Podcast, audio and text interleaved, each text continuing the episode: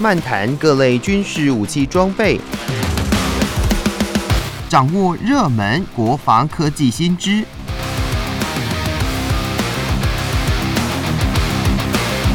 军武说早安，陪您一起领略国防知识力量。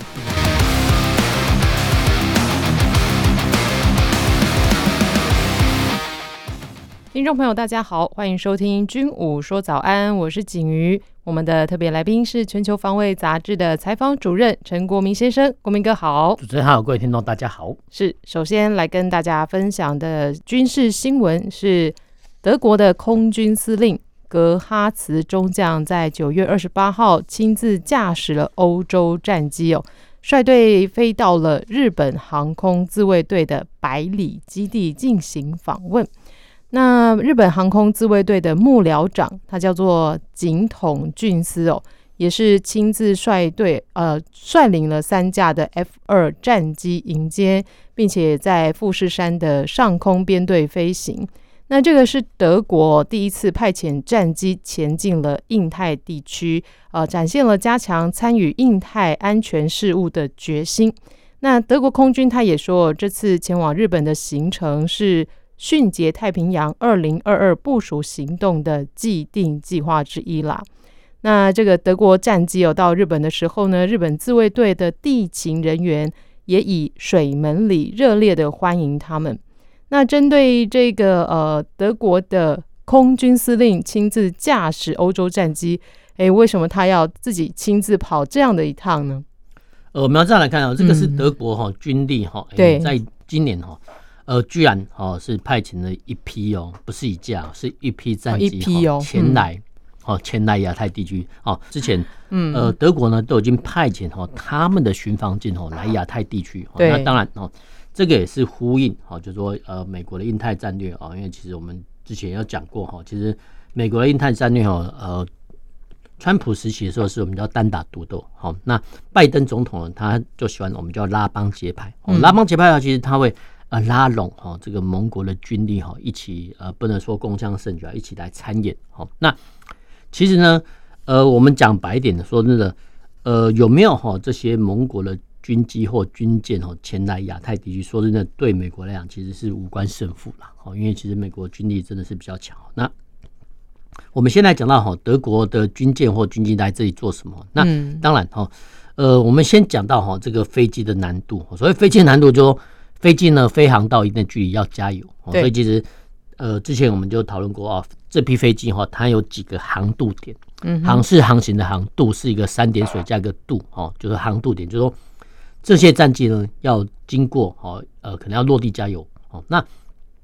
如果说哦，当地国哈跟德国哈没有谈拢条件啊，不给落地加油，那势必哈，那德国会出动。哦，他们的空中加油机，或是跟哈盟邦协调加油机哦，来帮哈这批战机加油哈，让它飞渡。哦，那之所以呃有落地加油跟哦还派遣哈呃，其实德国呢已经得到哈当地国家允许了，这个我们叫可以落地加油，但是他还是派遣哦呃这个空中加油机哦来这个一起来共同演习哦。那其实这个哈也是验证德国空军哦在遂行空中加油的实际作战经验。哦，所以其实。呃，虽然说当地国已经同意的要让你这批战机哦做加油啊，但是他们还是要派遣这个空中加油机一起前来哈。说真的，这也是呃德国空军哦借机哦，我们叫借机啊，真的就实兵操演啊。那这些实兵操演呢，在未来哦可能发生的欧洲的冲突中啊，其实真的都用得到哈。所以其实即使哈呃周边国国家，不管是啊沙特阿伯或新加坡哈，他们哈也都啊允许哈这批呃战机要呃落地加油。不过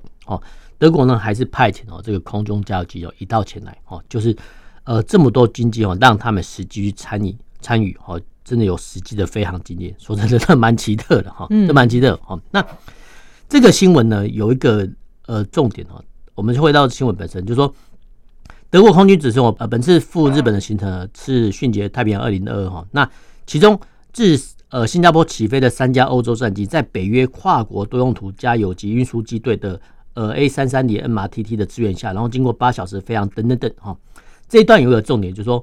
呃，欧洲国家呢，呃，它有几个国家哈，把哈这个加油机哦跟预警机哦，他们统一那边哈，就是说今天哦你呃，比如德国战机要出境哦，可能是派遣哦英国的加油机要来给他加油，不一定哦。所以这个部分呢，有一个重点就是说，哎，居然他们哈呃，就是欧洲国家，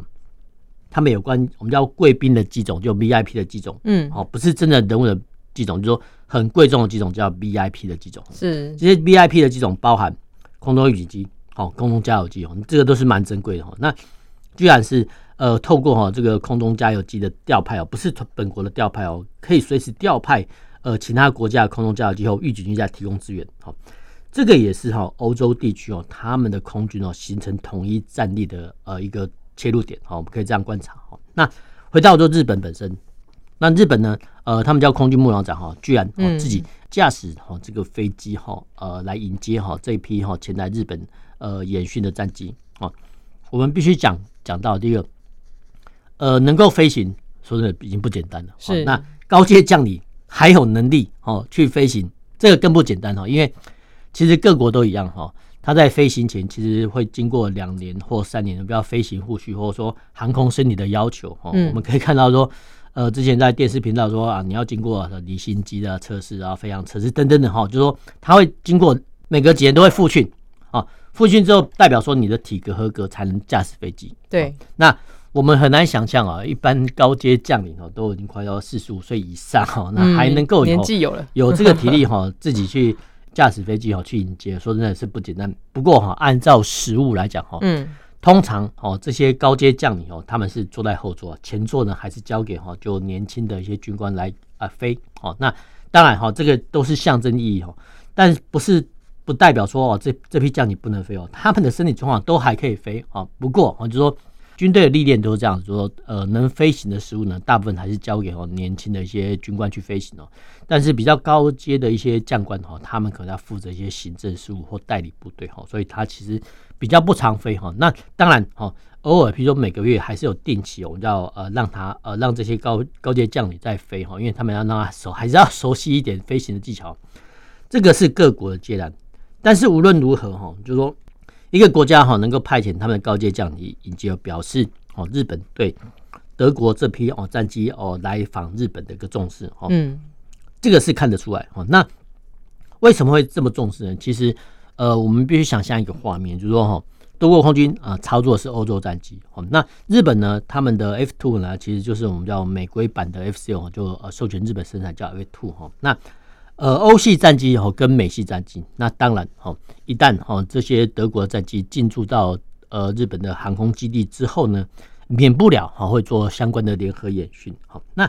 这个相关的联合联合演训呢，可能好，比如说像哦我们在电影中看到啊，比如说《捍卫战士二》啊这样子呃呃遂行空对空战术演练哈，甚至哈连一般的编队飞行，我们就要翼机种编队哈，就是翼是差异的翼，就是翼机种编队飞行哦。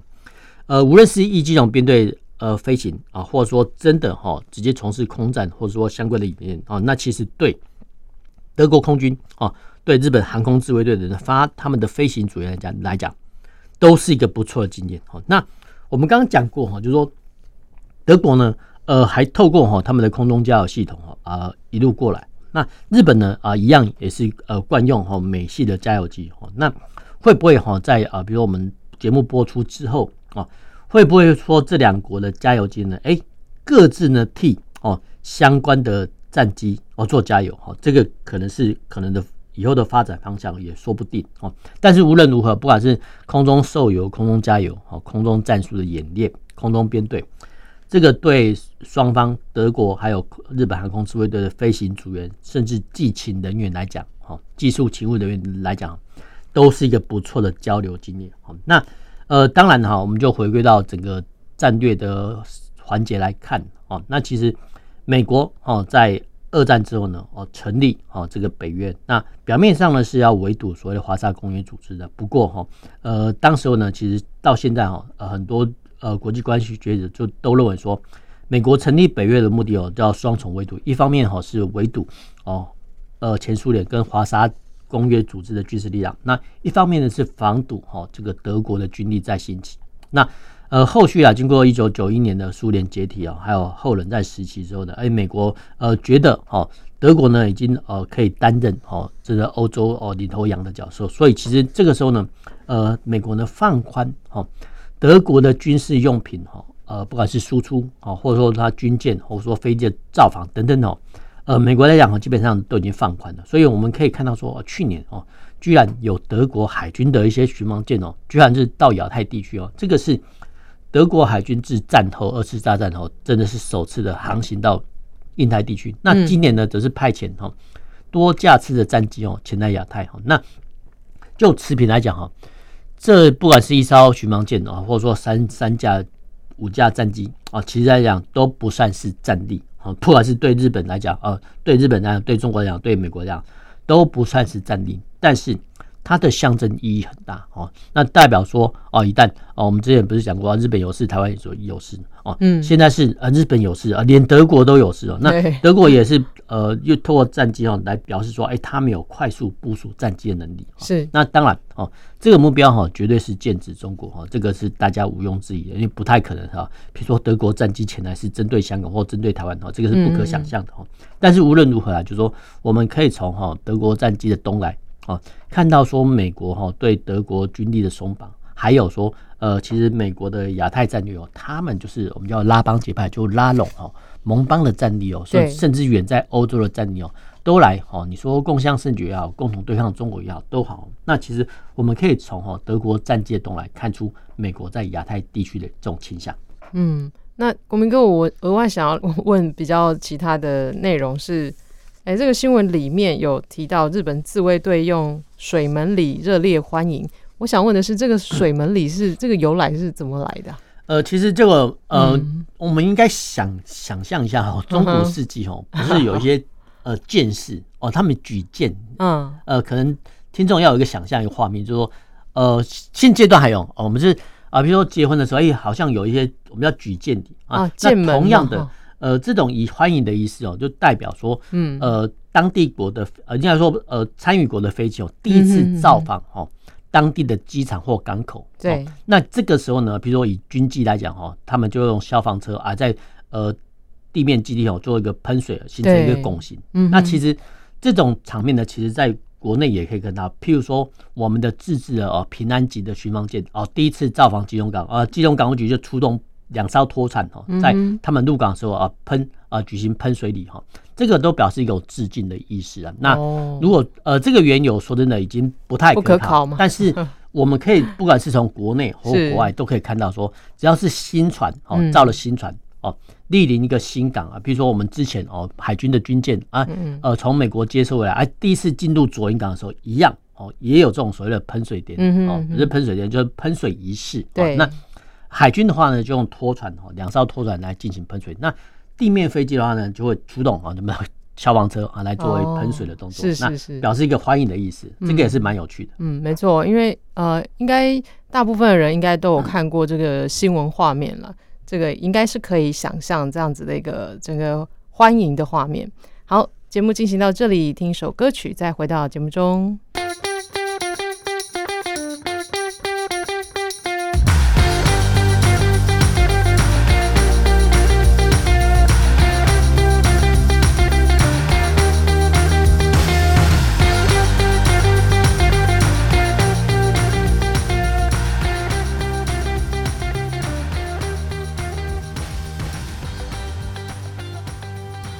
回到军武说早安，继续跟大家分享的是英国的皇家空军在日前举行了一项罕见的任务，他们派遣了一架台风战机，它是昵称为“黑杰克”的彩绘战机哦，那跟一架 CH 四拐契努克运输直升机在英国的多佛地标白色悬崖周边哦，在周边的空域进行了飞行训练。那同时呢，也是由英国皇家空军的摄影师拍下了快速机跟慢速机他们并列交汇的瞬间。那这个也是非常的引人注目哦。那这个如此帅气的照片，它的背后它是有什么样的一个战术意义吗？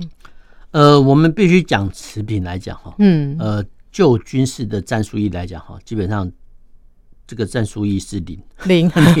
那当然，我们必须讲到这个是另外一种呃说法啦，就是说。虽然说它的战术意义是零的，不过哦，它的公关的性质哦，确实很大的哦，因为招募宣传，对招募宣传哦，因为其实是。呃，我们讲白一点哦，就是现阶段哦，都是民主国家，大部分呢，大部分国家都是民主国家，那民主国家的话，民众呢缴了很多的钱哦，去呃让哈去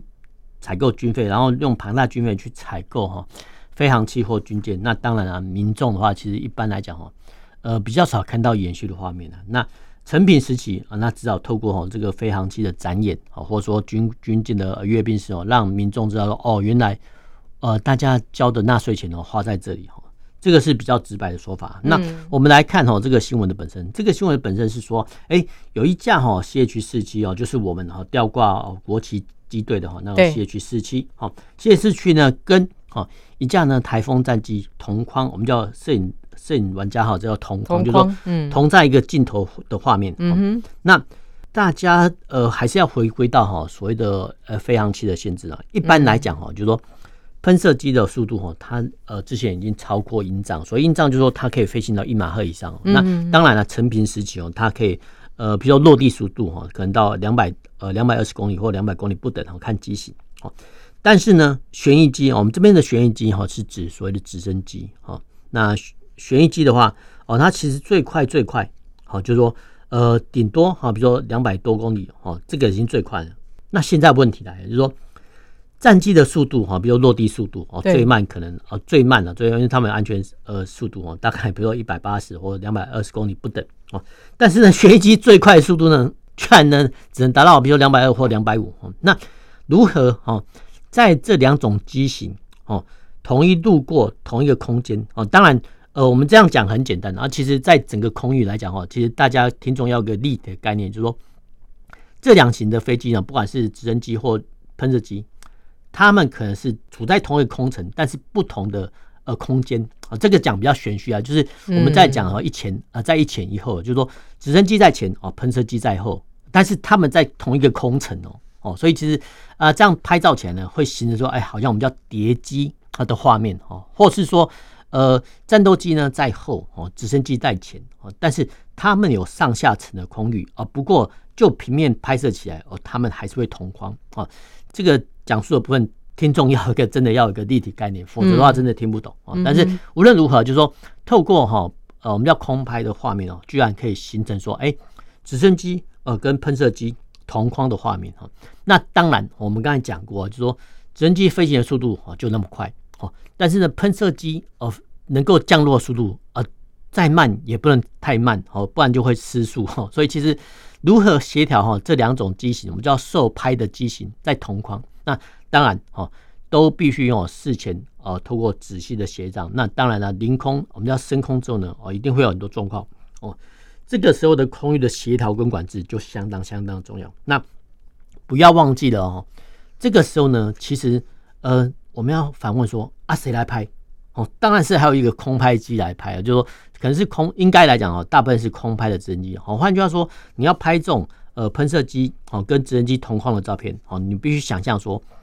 呃，这组机队旁边还有一组空拍的直升机哦在就位。那这家的空拍直升机呢，还必须跟哦受拍的直升机同速，否则的话呢，你要怎么去弄？哦，说真的不容易哈。那真的这个非常的不容易哦。那一般来说啦，啊，这种我们叫空对空的摄影的部分哦，那我们还要想那个画面，就是说在直升机舱内哈，我们叫开仓空拍。所以开仓空拍就是说，哎，你把直升机的机门打开啊。当然啦，就是说我们拍摄者当然也可以透过哈直升机呃机舱里面拍。不过哈，直升机呃没有开仓的话，它外面还有一层玻璃哦。那有时候呢，呃，不管是反光，或是擦不干净，或者说有曲线等等哦，都会影响到拍摄的成果。所以一般来讲，哈，这种所谓的空对空的摄影来讲，一般讲就是开仓空拍。那开舱空拍也就直升机呃把旁边的舱门打开。那当然，啊，这个在我们在拍摄直升机的摄影师，当然他们都有系安全安全锁，哈，这个都是必然，啊，这个是必然啊。那在国外呢，哦，也有哈搭乘哈这个所谓的呃商用的运输机，就开尾门哦，开尾舱哦，就是说开打开哈类似 C 幺三洞运输机的尾舱哦，这样让摄影师空拍的一些行程。哦，那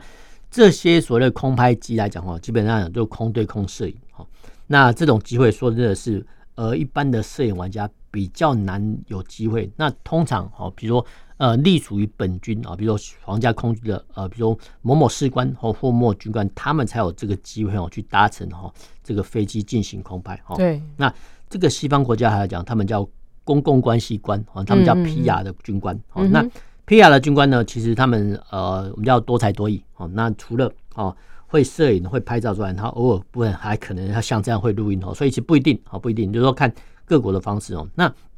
我们要这样来看啊，虽然说讲到哈呃这个所谓的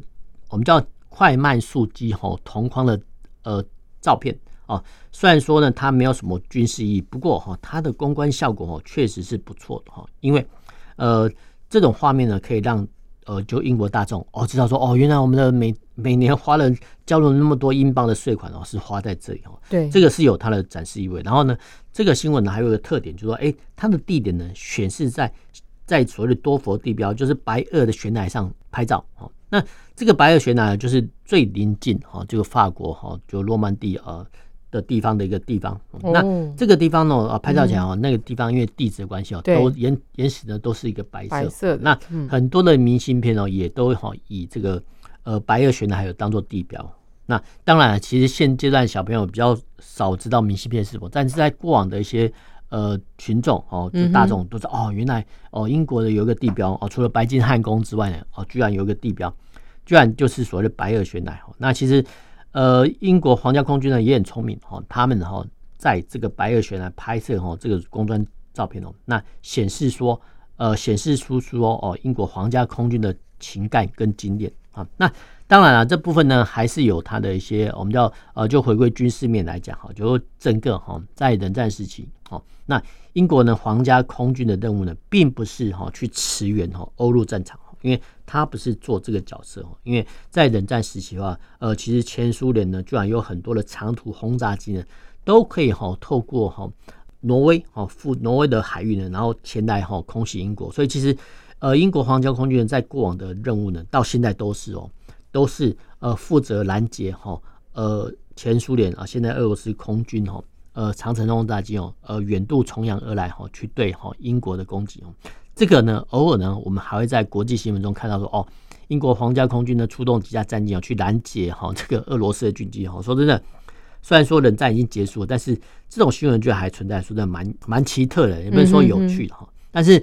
呃，我们还必须讲到说啊，因为现阶段来讲，呃，所有的飞行器啊，尤其是战斗机哈，战机的造价呢越来越贵哈。那换句话说呢，假设哈，比如说以前哈，一九九零年代哦。